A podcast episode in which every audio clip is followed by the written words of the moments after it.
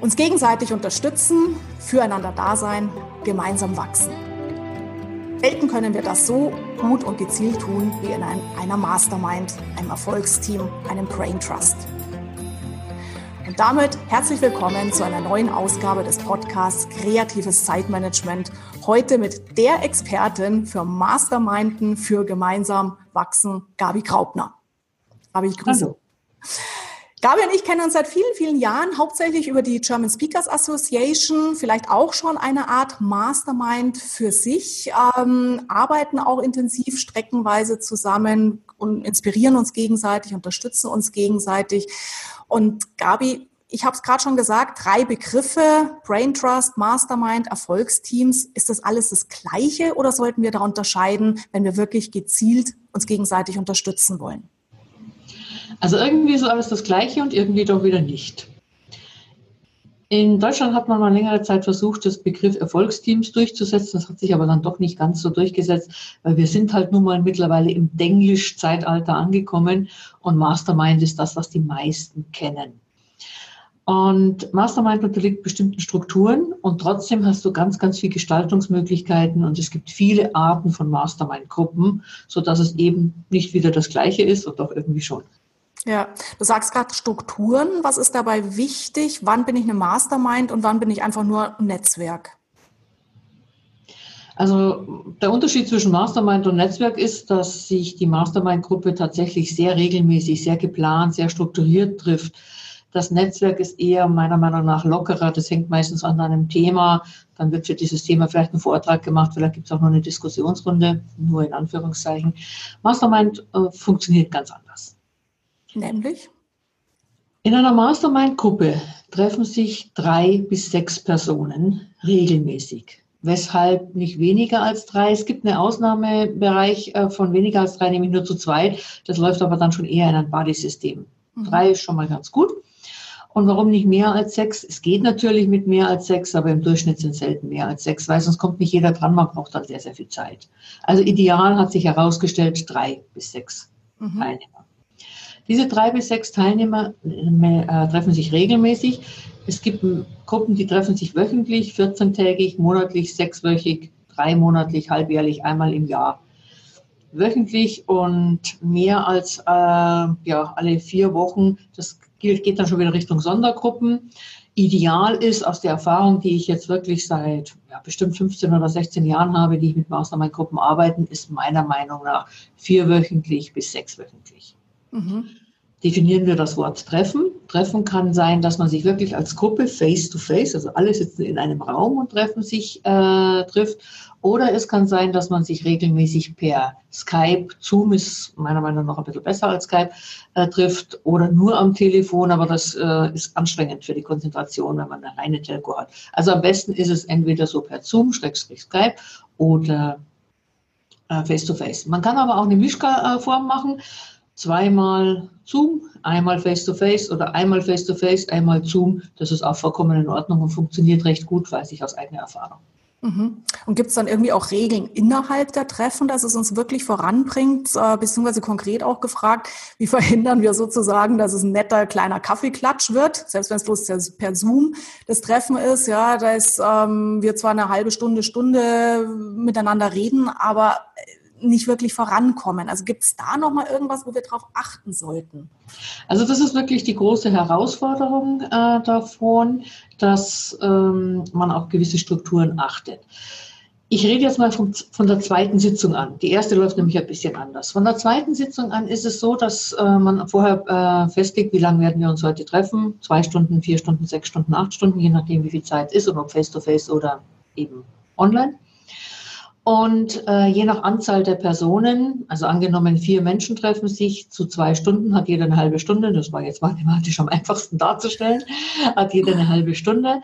Und in seiner halben Stunde hat man ja 100 Prozent Zeit in diesen 30 Minuten und davon verwendet man ungefähr 15 bis 20 Prozent der Zeit, um zu erzählen, was ist seit dem letzten Mal passiert. Was gibt es an Neuigkeiten? Was ist gut gelaufen? Und man darf auch mal sagen, wenn was nicht gut gelaufen ist, dass man wirklich auch mal so eine Jammerminute einlegt. denn es ist schon sehr wichtig zu wissen, ob einer der Mastermind-Mitglieder, man trifft sich vielleicht im Business-Kontext, also man will sein eigenes Business vor allen Dingen voranbleiben. Und jetzt hat einer eine eher erhebliche Ehekrise Krise und man kennt sich schon länger. Es wäre schon dumm, wenn wir nicht wüssten, dass dem gerade schlecht geht. Da muss man nicht sagen, push mal mehr oder mach irgendwas, weil der hat ja gerade ganz andere Probleme. Also Good News und wenn es mal etwas gibt, was einen belastet, auch. Dann hat man ungefähr so 70, äh, 70 bis 75 Prozent der Zeit, wo man jetzt tatsächlich seine Frage in den Raum wirft, seine Unterstützungsrunde. Da gehe ich gleich nochmal näher drauf ein. Und dann hat man fünf bis zehn äh, Prozent der Zeit, um die nächste Erfolgsaufgabe zu definieren. Also was will ich bis zu unserem nächsten Treffen geschafft haben? Mhm. Fangen wir mit dem letzten nochmal an. Es kommt immer wieder vor, dass man natürlich nicht schafft, was man sich vorgenommen hat. Weshalb Niemals. genau. Weshalb auch immer. Ähm, und normalerweise sollten bei der nächsten Runde, wenn man dann gesagt hat, ich habe meine Erfolgsaufgabe nicht geschafft, meistens gibt es eine Begründung dazu, da sollten alle sagen, okay, kriegst du das nächste Mal hin und äh, puffern und tätscheln und umarmen und schafft man, also alles ein bisschen im übertragenen Sinne. Wenn derjenige das zweite Mal kommt und sagt, ich habe es wieder nicht geschafft, dann sollten wir manchmal hinterher hinter nachfragen. Also ich nenne das immer liebevoll in den Hintern treten, hinterher fragen, willst du die Aufgabe wirklich? Ist denn das Ziel wirklich? Hat sich da was verändert? Also an was hakt es denn wirklich? Dann ist die Gruppe durchaus auch mal gefordert, es nicht nur liebevoll zuzudecken, sondern nachzubohren. Mhm. Alles sehr wertschätzend. Ja. So, dann haben wir die große Unterstützungsrunde. Also Mastermind bauen sich ja aus meiner Welt darauf auf einen folgenden Satz auf, nämlich für die anderen haben wir immer den besten Rat. Mhm. Wenn also jetzt äh, drei bis sechs Menschen zusammen sind und jeder für den anderen immer den besten Rat hat, dann kommen wir alle relativ gut weg.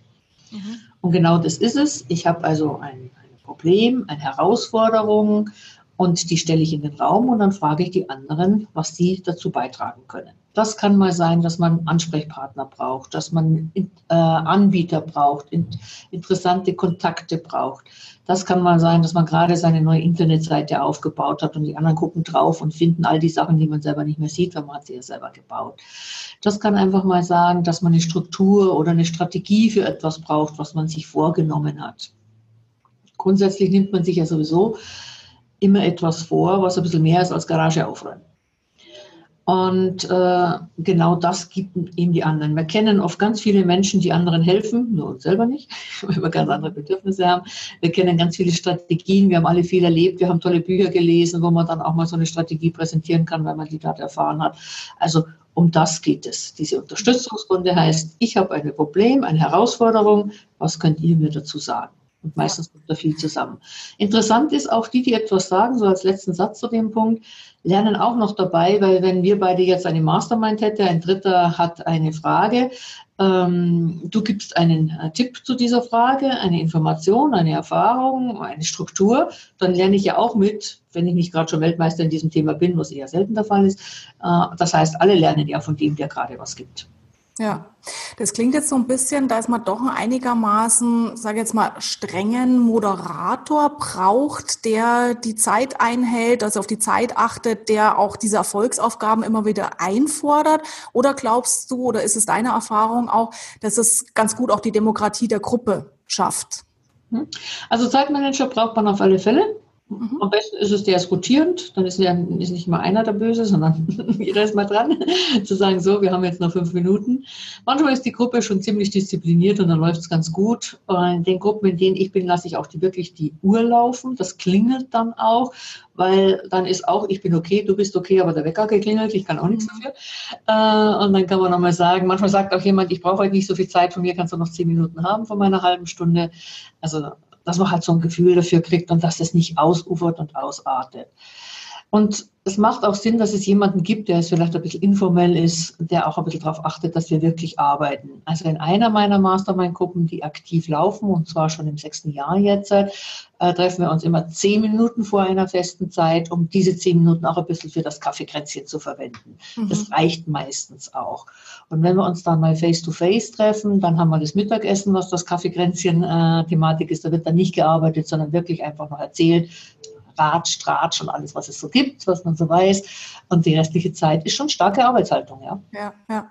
Du hast jetzt gerade gesagt, eben dann gegenseitig auch Tipps geben.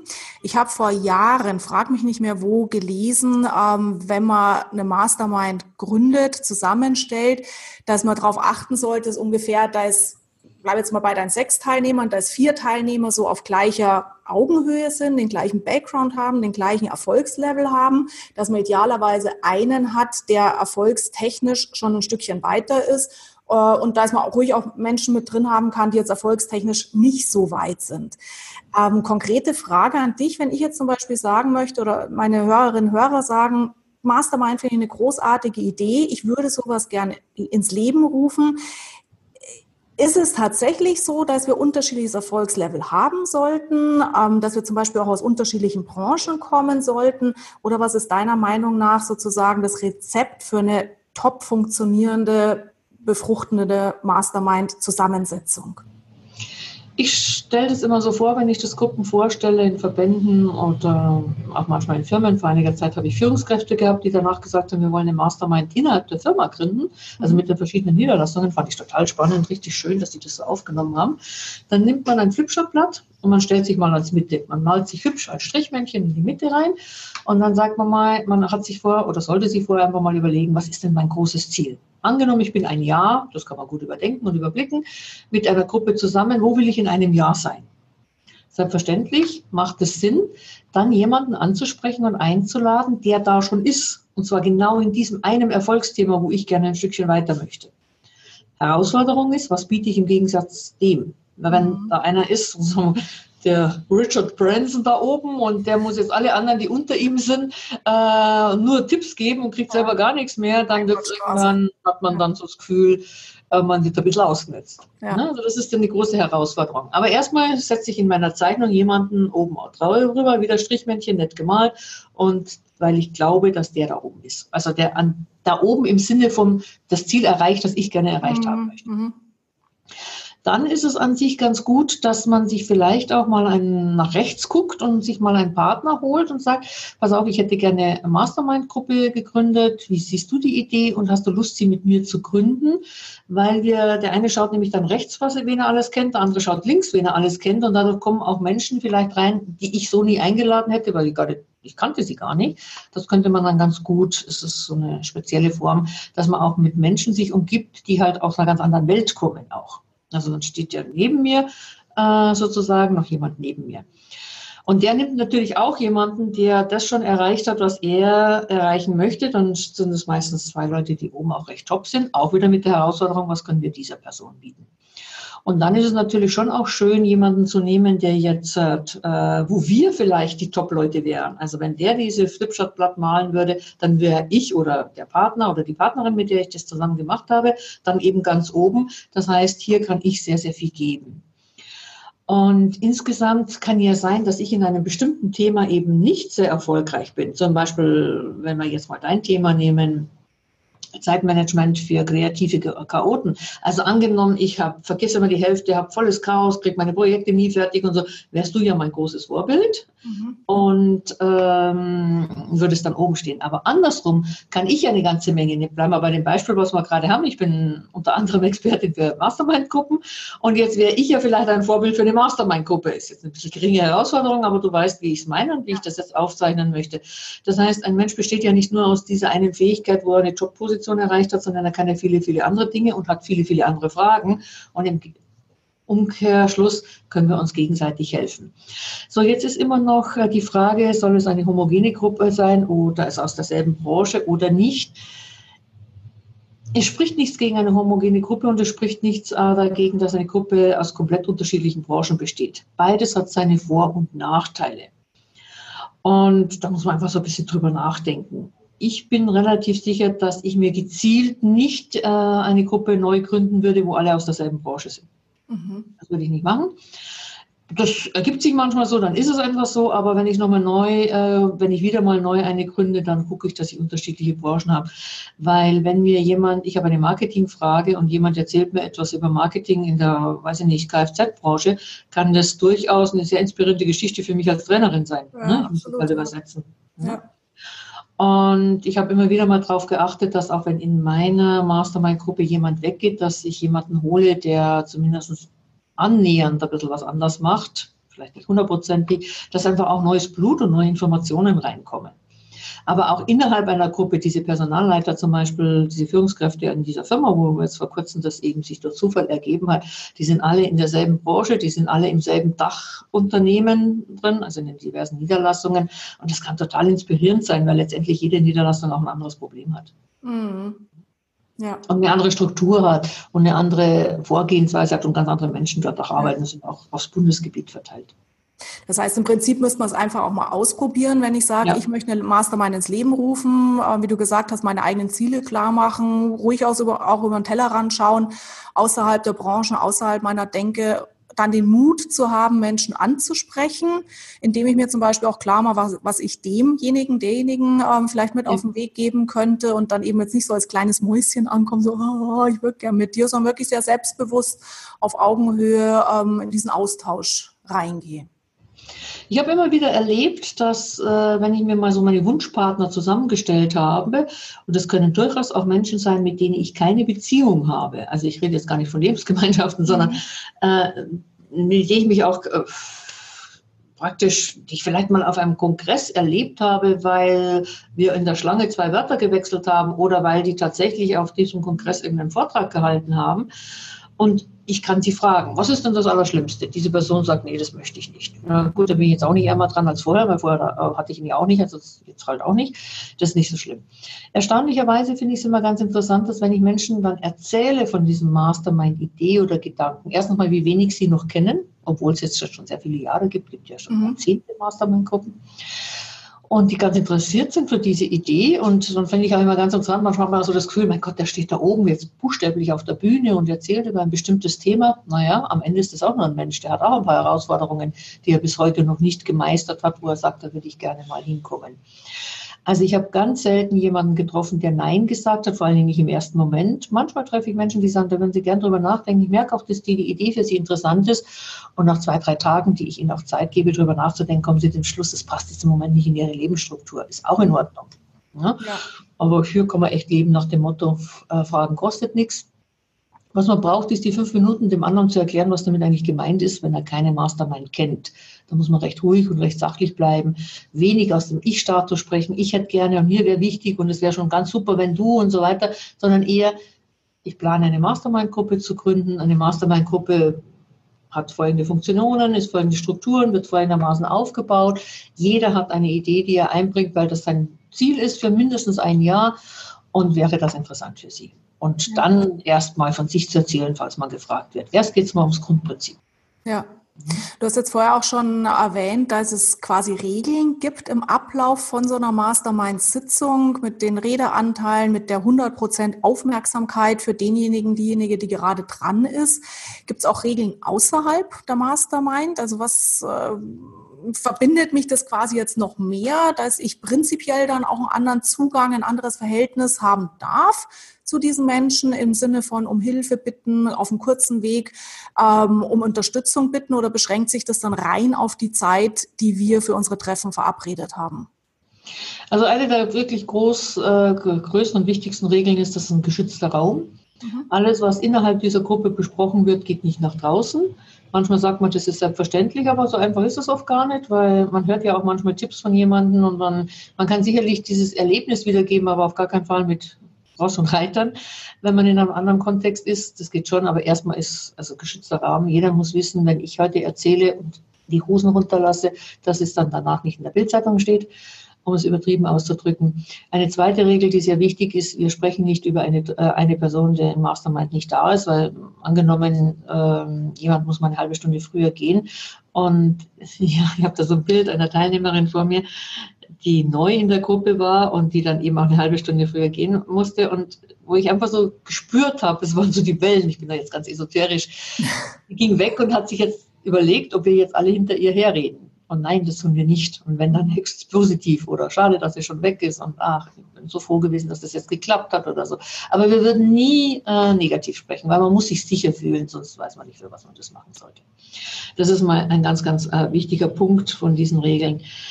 Äh, was noch? Äh, ja, kann ich die Leute außerhalb des Treffens fragen? Ja, kann ich. Und das läuft auch ganz frei nach dem Motto, ich darf fragen, der andere darf Nein sagen.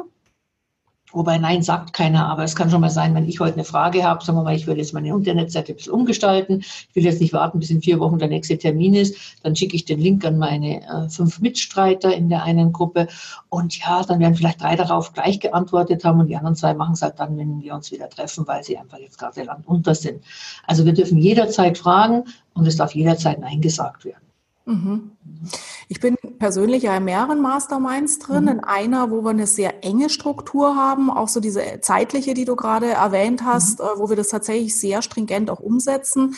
In anderen kenne ich es anders, wo wir zum Beispiel zu zehnt zusammenkommen oder sagen wir mal zu zehnt in der Mastermind sind. Wer dann kommt, steht immer ein bisschen in den Sternen. Ähm, und ich war auch in manchen Masterminds drin, die am Anfang super motiviert gestartet sind, äh, alle super motiviert, ja, lass uns gemeinsam wachsen, lass uns gemeinsam voranbringen. Und dann ist es relativ schnell versandelt, dass zu den Terminen ähm, immer mehr Leute nicht aufgetaucht sind, äh, da es auch in den Meetings extrem schlecht vorbereitet waren Erfolgsaufgaben. Auch so hatte ich irgendeine Hausaufgabe, ja, keine Ahnung. Ähm, das heißt, es hat sich auch bei einigen relativ schnell totgelaufen. Das ist jetzt natürlich bitter für den, der sich mit dem Gedanken trägt, eine Mastermind zu gründen. Oder vielleicht können wir jetzt auch hier schon äh, Hörerinnen und Hörer inspirieren, tatsächlich einen ins Leben zu rufen. Wie weit kann ich denn da streng sein als Initiator oder auch als Gruppenmitglied, ähm, diese, diese, ja, es jetzt mal Mastermind-Disziplin tatsächlich auch einzufordern? Wie mache ich das? Also eine Gruppe, eine Mastermind-Gruppe mit zehn Teilnehmern läuft bei mir schon unter dem Begriff Sondergruppe. Mhm. Weil es natürlich mit zehn Teilnehmern gar nicht so einfach ist, immer alle auf einen Termin zu bringen. Ähm, da wird die Sache sowieso schon grundsätzlich komplizierter. Im Grundsatz ist es so, die drei bis sechs Menschen, die sich regelmäßig treffen, äh, haben schon vorher das Commitment abgegeben, heiliger Schwur, ich bin so oft wie irgend möglich dabei. Also der Schwur ist eigentlich, ich bin immer dabei. Mhm. Aber es kann mal eine Ausnahme geben, warum auch immer. Und äh, dann ist das schon okay. Wenn wir uns jetzt, sagen wir mal, vielleicht nicht zwölfmal, aber zehnmal im Jahr treffen, weil es gibt immer diesen Weihnachtsmonat und diesen Sommermonat, da kann schon mal sein, dass es äh, nicht ist, sonst treffen wir uns ja alle vier Wochen. Ähm, wenn wir uns also jetzt zehnmal treffen und jemand ist nur viermal dabei, dann würde ich mit dieser Person schon sprechen und sagen, kann es sein, dass es nicht eine spezielle Ding ist. Jetzt hatten wir zum Beispiel mal in einer meiner Masterminds jemanden, der sehr erkrankt war, äh, schwer erkrankt war. Das ist eine Sondersituation. Ja, den tragen wir auch über die zwei, drei Monate, die er gar nicht dabei war, mit und schicken ihm zu diesem Zeitpunkt immer nettes E-Mail auch, weil wir ja gerade speziell spätestens hier jetzt sehr stark an diese Person denken. Aber das sind Sondergeschichten. Nein, es ist schon eine Verpflichtung da zu sein, weil das ist ja sonst auch, das ist unfair. Ne? Äh, ich merke oft, ich finde es aber ganz interessant, wenn mal einer fehlt, dann hätte ich genau speziell für den unbedingt eine Frage gehabt, weil ich genau weiß, dass diese eine Person jetzt meine Frage hätte gut beantworten können. Ist immer so. Das heißt, wenn es natürlich oft vorkommt und man sich darauf verlässt, dass man den oder den trifft und der ist dann immer nicht da, das, das macht keinen Sinn. Ja. Was ist noch ein wichtiger Punkt, damit es eben nicht abreißt und dass die Disziplin bleibt? Am Ende ist es immer so. Ich bin ganz sicher, dass in meiner Maß, in meinen Mastermind-Gruppen alle gerne und regelmäßig dabei sein wollen. Ich bin ganz überzeugt davon, dass alle profitieren und alle ihr Bestes geben wollen. Trotzdem braucht es immer einen, der ganz besonders Wert drauf legt, der sich halt wirklich darum kümmert, dass nicht einschläft, dass weiterläuft, der regelmäßig die Einladungen rausschickt und so weiter. Und wir haben schon den Zeitmanager und der zweite ist der Protokollmanager in Anführungszeichen. Das klingt jetzt schlimmer als es ist. Aber diese Erfolgsaufgaben werden tatsächlich protokolliert. Also was habe ich mir bis zum nächsten Mal vorgenommen? Das wird dann äh, verschickt, gleich am selben Tag noch oder zwei Tage später, wann die, die Person halt draufkommt. Aber ja, es wird protokolliert und festgehalten. Und ein Tag vor dem Meeting wird ja entweder eine neue Zoom-Link oder was auch immer oder noch, wir treffen uns ja in zwei Tagen beim Face-to-Face, machen wir es noch ein paar Tage vorher. Ihr wisst ja, wir treffen uns ja am Donnerstag äh, um 10 Uhr da und dort. Und dann ist gleich nochmal, das passiert möglichst in dem E-Mail, wo auch die Erfolgsaufgaben waren, weil spätestens dann macht man die dann noch schnell. Mhm. Auch das Schöne, eine Mastermind-Gruppe bedeutet ja, dass man an sich arbeitet. Also man spricht ja oft davon, wenn Menschen, die eine Firma führen, dass man nicht nur in der Firma arbeitet, sondern an der Firma arbeitet. Und die Mastermind-Gruppe, du gehst nicht nur deinem täglichen Hamsterrad nach, sondern du arbeitest an dir eben zweimal, nämlich beim Treffen Mhm. Und den Tag davor, wo du spätestens dann endlich deine Erfolgsaufgabe erledigst, manchmal erledigst du sie auch schon früher, vor allem wenn sie etwas größer ist. Ne? Das sind zwei Tage im Monat, die man an sich arbeitet. Das ist schon viel. Ja. der Weltbevölkerung, auch im Durchschnitt der deutschen Bevölkerung. Ja. Ich bin ja jetzt selber seit, ich glaube, fünf Jahren ungefähr hochoffiziell in Masterminds, also wirklich in offizielle Masterminds eingebunden. Ähm, das stimmt. Also auch das, was wir im Coaching oft erleben, ja, dass der Coaching-Klient in den letzten fünf Minuten vor der Coaching-Sitzung noch schnell seine, seine Aufgaben erledigt. Und ich habe bei mir ganz, ganz häufig beobachtet, gerade so monatliche Treffen, egal ob das jetzt via Zoom ist oder live, das ist schon echt ein Zeitaufwand. Und oft geht es mir davor so, dass ich mir denke, oh, ich habe überhaupt gar keine Zeit, äh, mich jetzt mit den Kollegen auszutauschen, weil ich muss ja noch das und das und das und das und das machen.